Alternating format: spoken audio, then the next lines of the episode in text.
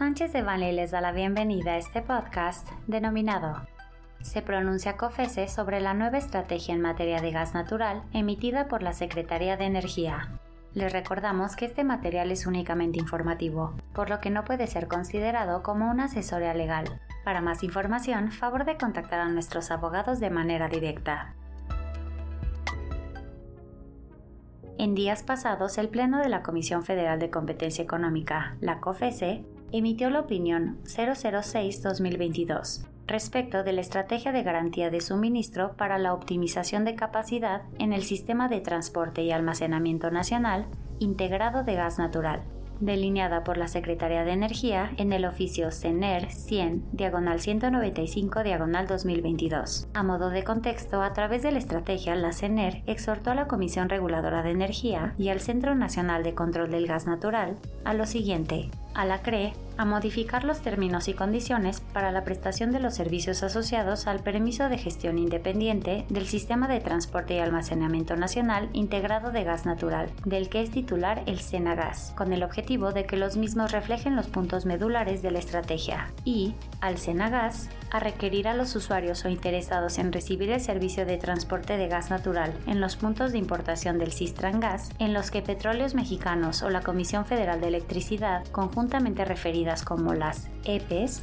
tengan reservada capacidad en los sistemas de transporte aguas arriba de esos puntos. 1. Acreditar la recepción del suministro de gas natural por parte de una de ellas mediante ya sea el contrato correspondiente o una carta emitida por la EP que corresponda. O 2 evidenciar que la prestación del servicio de transporte en el Sistran Gas está asegurada mediante un contrato en base firme con cualquiera de las EPEs respecto de capacidad de transporte en ductos aguas arriba. Y 3. Sujetar la autorización de las solicitudes de servicio de transporte al cumplimiento de alguno de los dos requisitos anteriores. En atención a lo comunicado por la CENER, el Senagas notificó a los usuarios del Gas mediante el oficio Senagas-UGTP diagonal 00434 diagonal 2022 la obligación de evidenciar el cumplimiento con lo requerido por la estrategia, a más tardar el 13 de agosto de 2022. Ahora, a través de la opinión, la COFESE recomendó tanto a la CENER como a la CRE y al SENAGAS no implementar la estrategia en apego y respeto a principios de libre concurrencia, competencia y de acceso abierto y no indebidamente discriminatorio,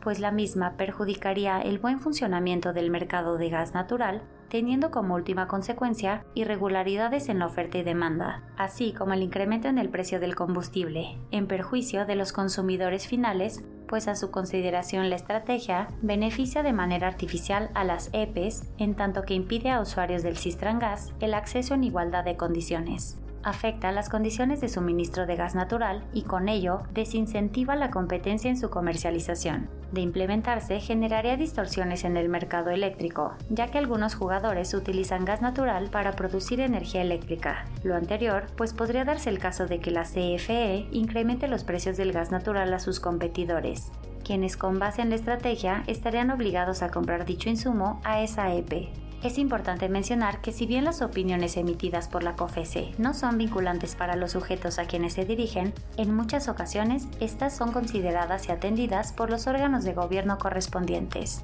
Nuestro equipo especializado en competencia económica y litigio administrativo cuenta con amplia experiencia apoyando a clientes involucrados por acciones gubernamentales en procesos administrativos y litigios materia de competencia económica. Nos ponemos a sus órdenes para asistirlos en relación con las estrategias y alternativas legales que mejor protejan sus intereses comerciales.